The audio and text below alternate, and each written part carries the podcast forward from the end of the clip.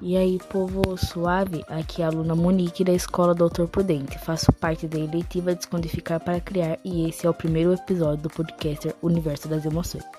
Vamos falar sobre autoestima.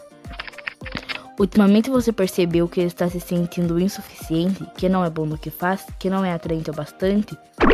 Quem nunca, né? Pois você está no lugar certo. Aqui vamos te explicar tudo o que eu preciso saber e vamos levantar o seu astral.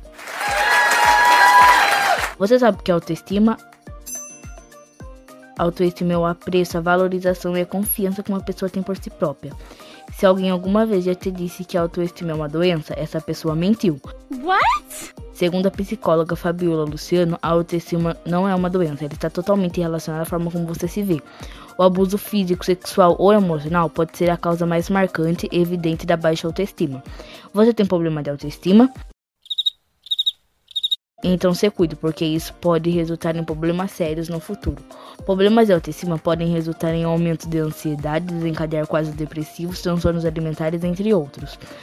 Então, para você não sofrer com esse tipo de problema, confie em si mesmo, não se compare com os outros, cuide do seu corpo, curta a sua própria companhia, se ame, resgate sua autoestima. Ela é muito importante para sermos felizes.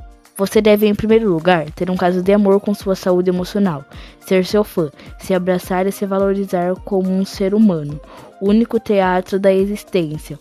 Palavra do pesquisador, professor e autor mais lido da última década, Dr. Augusto Cury.